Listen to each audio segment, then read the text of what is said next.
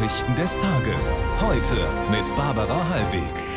Guten Abend und willkommen. Christian Otto ist auch wieder dabei für den Sport. Hm, hab eine Überraschung mit. Guten Abend. sind wir gespannt. Wir haben unter anderem diese Themen für Sie. Meilenstein oder Tabubruch. Der Asylkompromiss der EU-Staaten wird zur Zerreißprobe für die Grünen.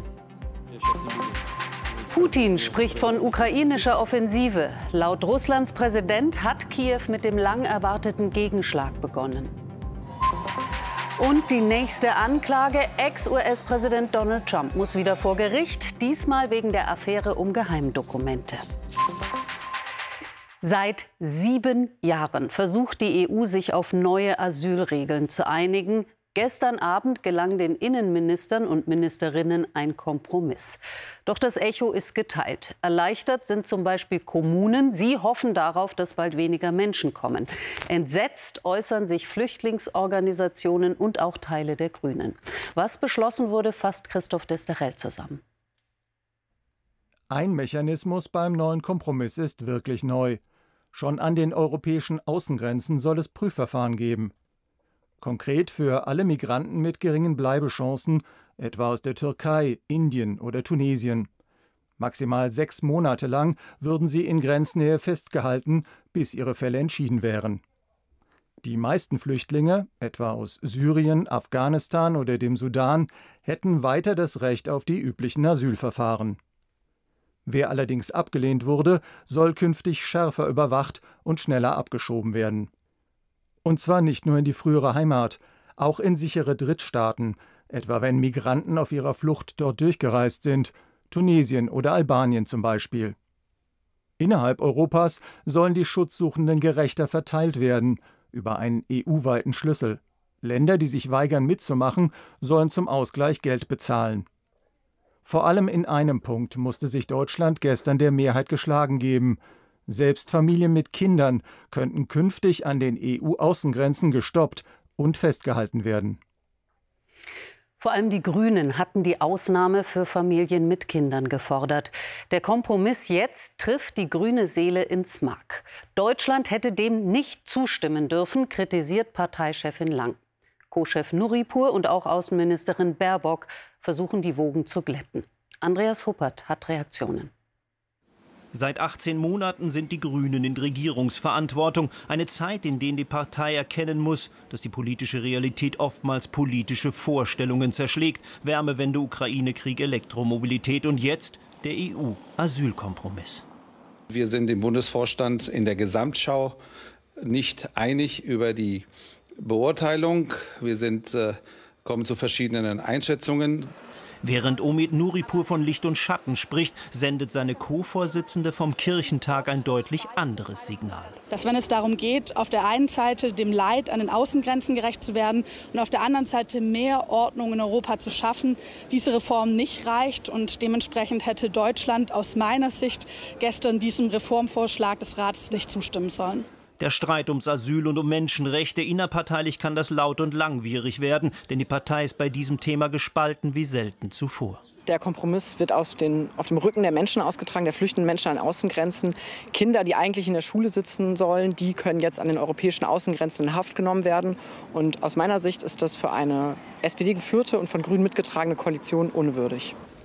Die Außenministerin kennt den parteiinternen Unmut, schreibt deshalb noch während ihrer Südamerika-Reise einen Brief an die Bundestagsfraktion. Darin erklärt sie unter anderem, zur Ehrlichkeit gehört auch, kein Kompromiss hätte bedeutet, dass gar keine Geflüchteten mehr verteilt werden. Es war eigentlich schon immer Kern dieser Partei, bei schwierigen Fragen sich der Diskussion auch zu stellen. Und das war immer eine große Stärke von uns. Die EU hat ihren Asylkompromiss scheinbar gefunden. Bei den Grünen wird das wohl noch ein längerer Weg. Ja, Theo Koll, in Berlin einmal mehr müssen die Grünen in dieser Koalition federn lassen. Wie sehr belastet das Partei und Regierung? Ich glaube, es belastet die Partei erkennbar und sehr öffentlich. Und selbst die Parteispitze hat ja heute den Riss sehr deutlich gemacht. Wobei der Unterschied interessanterweise weniger entlang der Inhalte verläuft. Da äußern ja beide Seiten Kritik. Vielmehr geht es um die Frage, was aus der Einigung folgt. Für die einen weiterhin fundamentale Ablehnung des Kompromisses, für die anderen pragmatische Zustimmung. Das sei immer noch besser als der jetzige problematische Zustand. Die mögliche innerparteiliche Wucht die gründet sich auf zwei Dingen. Erstens gehört die umfassende Aufnahme von Flüchtlingen ja quasi zum Erbgut, zur DNA der Grünen und die sei mit dem Kompromiss verletzt. Und zweitens füllt dieser Asylbeschluss ja bei den Grünen ein eh schon gut gefülltes Fass der ampelinternen Frustration. Stichworte E-Fuels, AKW-Verlängerung, Gebäudeenergiegesetz. Auf dem kleinen Parteitag nächste Woche wird man sehen können, ob und wie ernst der Frust auch für die Regierungskoalition werden könnte. Dankeschön für diese Einschätzung aus Berlin. Theo Koll war das. Seit Tagen wird über die ukrainische Gegenoffensive spekuliert. Heute meldete sich Russlands Präsident Putin zu Wort. Die Gegenoffensive habe definitiv begonnen, sei bisher aber erfolglos, behauptet Putin. Auch ukrainische Quellen berichten von schweren Kämpfen. Christian Volk. Drohnenaufnahmen des russischen Verteidigungsministeriums. Sie sollen aus dem Süden der Ukraine stammen und zum ersten Mal unter anderem westliche Kampfpanzer auf dem Schlachtfeld zeigen. Offenbar hat die Ukraine Leopard 2 aus deutscher Produktion eingesetzt. Laut Russlands Präsident Putin gibt es seit Tagen heftige Kämpfe. Wir können mit Sicherheit sagen, dass die Offensive der Ukraine begonnen hat. Das wird durch den Einsatz von strategischen Reserven der ukrainischen Armee belegt.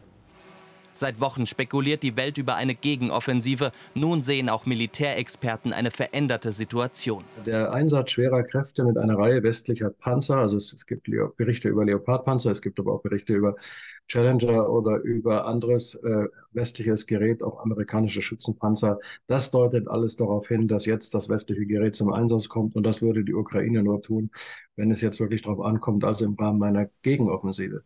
Die konzentriert sich offenbar auf das Gebiet südlich von Saporischschja und Donetsk. Hier könnte die Ukraine einen Keil in die russische Front treiben und den Russen so die Verbindung zur Krim abschneiden. Aus Kiew keine Information zu den Vorstößen, nur so viel. Wir stehen in ständiger Kommunikation mit unserem Militär. Die Region Donetsk steht vor sehr harten Kämpfen und ich bin allen dankbar für das Ergebnis ihrer Anstrengungen. Bislang habe die russische Armee alle Vorstöße abwehren können, teilte Moskau mit. Unabhängig überprüfen lässt sich das nicht. Fragen wir unseren Reporter Tim Kröger. Er war heute Richtung Front unterwegs. Was ist dein Eindruck, Tim?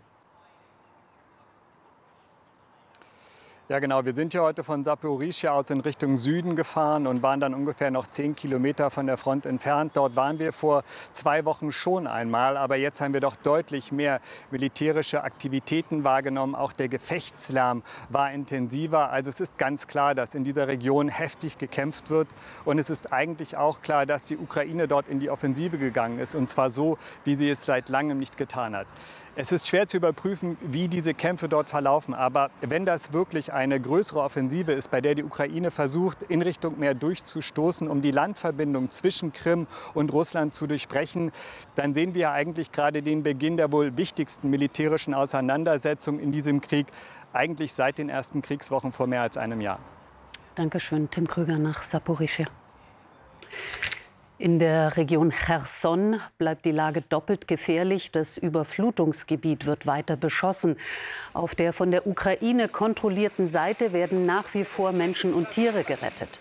Der russische Katastrophenschutz veröffentlichte Bilder von Rettungseinsätzen auf der russisch besetzten Seite. Dort seien knapp 6000 Personen in Sicherheit gebracht worden.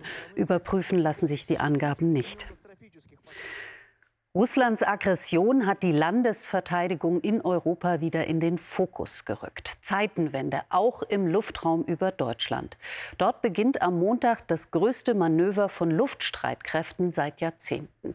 250 Militärflugzeuge werden im Einsatz sein.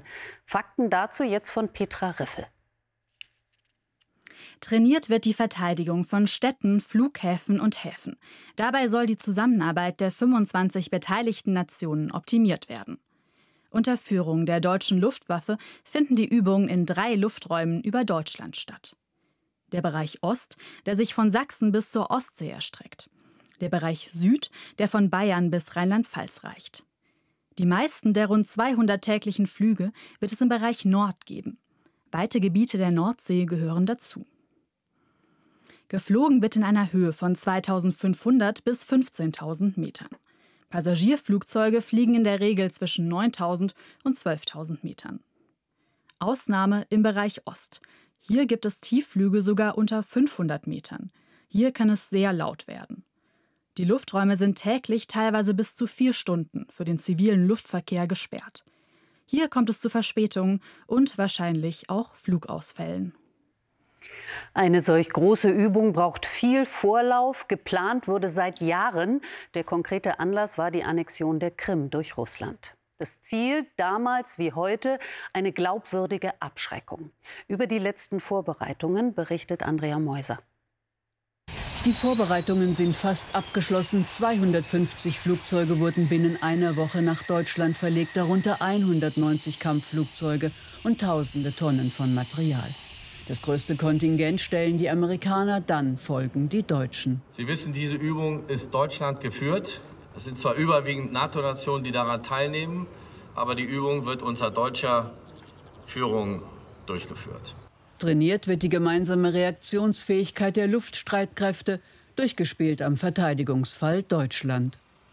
Das ist eine große Gelegenheit, hier quasi mit dabei zu sein und die Lehren daraus zu ziehen. Es geht also nicht nur um die Frage von Solidarität, die man politisch zeigt, sondern auch für die Militärs ganz wichtig zu gucken, funktioniert das alles oder funktionieren auch bestimmte Sachen nicht. Ein Zweck eines Manövers ist auch immer zu gucken, welche Dinge funktionieren nicht, was können wir noch besser machen. Während des Manövers gilt zu bestimmten Zeiten und in bestimmten Gegenden Vorrang für die Militärflieger. Zivile Flugzeuge müssen gegebenenfalls warten. Die deutsche Flugsicherung übernimmt die Koordinierung des Fluggeschehens. Für den innerdeutschen Verkehr bedeutet das, dass ähm, bestimmte, äh, zu bestimmten Zeiten möglicherweise Starts verschoben werden müssen oder auch Landungen verzögert werden müssen. In Lechfeld und Jagel starten und landen die Kampfjets. Wunsdorf ist der Einsatzort der Transportmaschinen. Zwölf Tage geht das so, die Nächte und das Wochenende ausgenommen. Nach Frankreich. Am Tag nach dem Messerangriff auf Kleinkinder auf einem Spielplatz in Annecy sucht das Land nach Antworten. Frankreichs Präsident Macron besuchte das Krankenhaus in Grenoble, wo drei der vier zum Teil schwer verletzten Kinder behandelt werden. Der mutmaßliche Täter wurde am Vormittag psychologisch begutachtet. Sein Motiv ist weiter unklar. Nach Angaben seiner Familie ist er schwer depressiv. Als Donald Trump das Weiße Haus verließ, nahm er nicht nur ein paar Erinnerungsstücke mit, sondern auch jede Menge Akten, darunter streng geheime. Das hat jetzt offenbar juristische Folgen. Der Ex-Präsident sei in sieben Punkten angeklagt worden, sagt sein Anwalt. Darunter Falschaussagen, Behinderung der Justiz und Verschwörung. Über Trump und die Justiz Benjamin Daniel. Wohl wieder eine Anklage. Diesmal geht es um die Geheimakten, die das FBI im August in Trumps Privathaus in Florida gefunden hatte. Und wieder sieht sich der Ex-Präsident als Opfer. Sie versuchen, unseren Ruf zu zerstören, um eine Wahl zu gewinnen. Ich habe nichts Falsches getan. Wir werden kämpfen, so wie wir die letzten sieben Jahre gekämpft haben. Noch liegt die Anklageschrift nicht vor. US-Medien berichten jedoch vom Vorwurf der Falschaussage. Außerdem sagt Trumps Anwalt, mindestens einer der Punkte betreffe das US-Spionagegesetz. Ein Vorwurf betrifft Verschwörung. Eine Verhaftung wird es aber nicht geben, nur eine Vorladung. Viele mächtige Republikaner bleiben ihm treu. So beschreibt es der Sprecher des Repräsentantenhauses als einen dunklen Tag für die USA. Und selbst Gegenkandidaten beim Rennen um die Präsidentschaftskandidatur stehen weiter an seiner Seite. Wir beobachten in den letzten Jahren, wie das Justizministerium als Waffe gegen den Ex-Präsidenten eingesetzt wird. Sollte Trump gegen das Spionagegesetz verstoßen haben, droht ihm eine mehrjährige Haftstrafe. Das Verfahren könnte sich allerdings lange ziehen, auch bis nach den Präsidentschaftswahlen 2024. Und selbst wenn es zu einer Verurteilung käme, würde das nicht unbedingt bedeuten, dass Donald Trump das Präsidentenamt nicht noch einmal ausüben dürfte. Auch das müsste am Ende wohl vor Gericht entschieden werden. Das Bild des entspannt golfenden Trump von heute Morgen transportiert also nicht unbedingt seinen Gemütszustand, denn ihm dürfte langsam klar sein, dass seine Taten in der Vergangenheit ihn nun doch noch einholen könnten. Blicken wir auf die Philippinen. Dort sind die beiden aktivsten Vulkane des Landes zum Leben erwacht. Aus dem Mayon steigt dichter Qualm auf. Das könnte laut Experten auf eine baldige Eruption hindeuten. Die Behörden haben begonnen, tausende Menschen in Sicherheit zu bringen. Obwohl Siedlungen rund um den Mayon nicht erlaubt sind, haben viele ärmere Menschen ihre Häuser dort gebaut. Wer wirklich gute Medienprodukte für Kinder sucht, tut sich mitunter schwer. Auswahlhilfe bieten diese Experten. Sie alle gehören zur Jury beim Goldenen Spatz. Dieses Festival für Kindermedien findet jedes Jahr statt in Gera und Erfurt.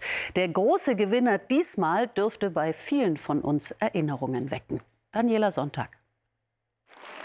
Wer einen goldenen Spatz gewinnt, hat diese wirklich kritische Jury überzeugt. Die insgesamt 34 Kinder kommen aus dem gesamten deutschsprachigen Raum in Europa, erstmals auch aus Rumänien und mussten vor einer Woche einen Schwur ablegen. Die Parole lautet Streng geheim, sehr viele Filme schauen und sehr viel diskutieren.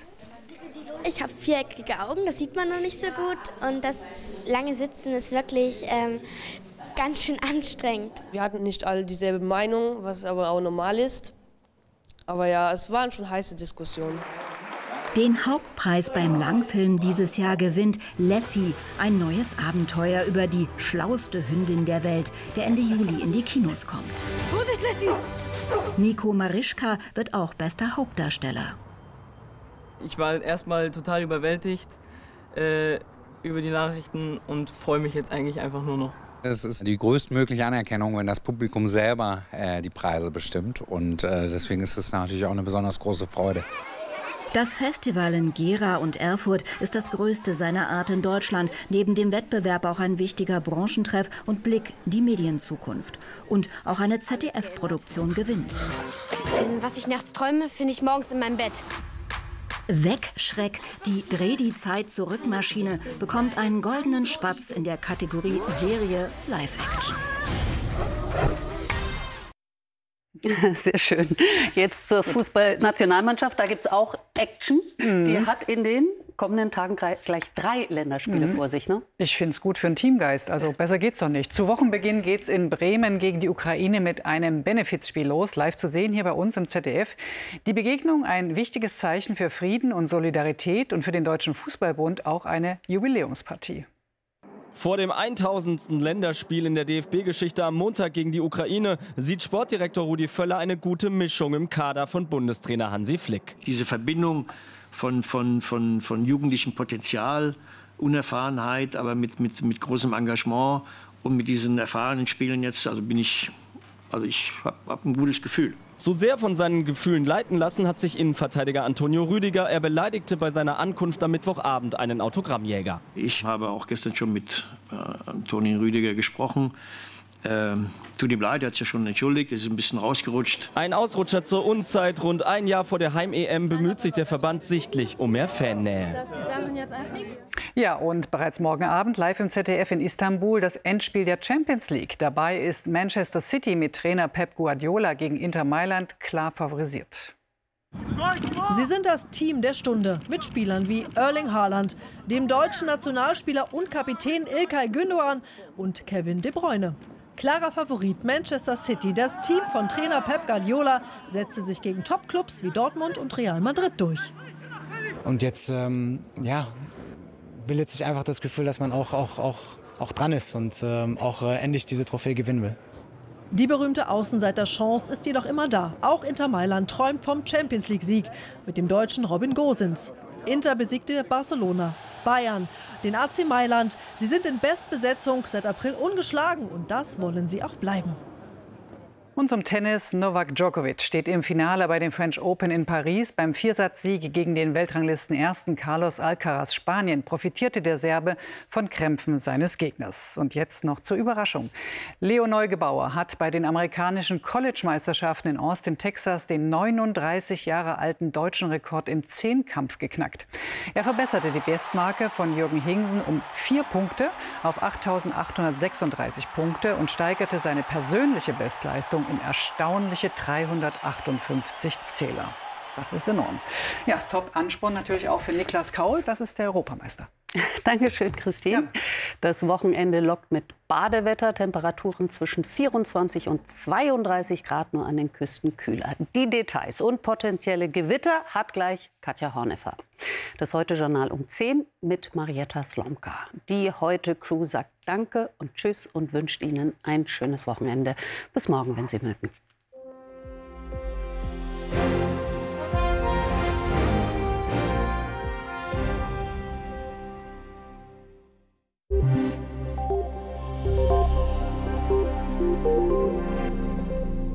Guten Abend. Auch heute sah der Satellit über Mitteleuropa kaum mal eine Wolke. Das sah hier in Osteuropa, aber auch über dem zentralen Mittelmeer in Frankreich und in Spanien anders aus. Da gab es doch zum Teil kräftige Schauer und Gewitter. Die Nächte werden bei uns jetzt langsam milder. Am Rhein und an der Mosel sinken die Werte zum Teil nicht unter 17 bis 16 Grad. Sonst werden 14 bis 10 Grad erreicht und einstellige 9 Grad gibt es nur noch am Alpenrand. Dazu ist die Nacht meist klar. Morgen beginnt der Tag mit sehr viel Sonnenschein. Dann entwickeln sich einige Quellwolken und vielleicht reicht es hier an der Elbe, im Erzgebirge, auch im Bayerischen Wald, am Alpenrand, vielleicht sogar mal im Schwarzwald für einen kleinen Regenschauer oder für ein kurzes Gewitter. Der Winterzug kommt aus östlichen Richtungen und so liegen die Höchsttemperaturen direkt an der Ostseeküste bei 21 bis 23 Grad. Sonst werden 23 bis 29, am Rhein und westlich davon 30 bis 32 Grad erreicht. Und an diesem Wetter ändert sich am Sonntag wenig. Die Gewitter beschränken sich dann auf den Alpenrand bei 23 bis 31 Grad und so bleibt auch die Waldbrandgefahr sehr hoch im Nordosten, in Niedersachsen, aber auch im Südwesten. Guten Abend.